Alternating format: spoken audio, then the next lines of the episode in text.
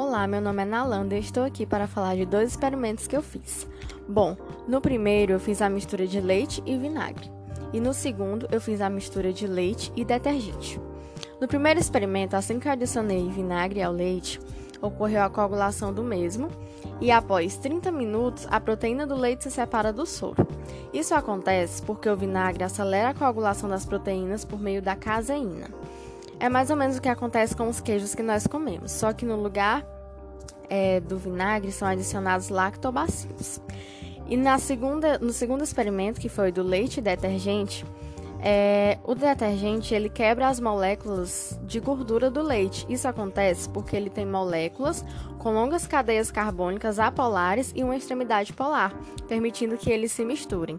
E além disso, o detergente também possui uma substância tensoativa que quebra a tensão superficial da água.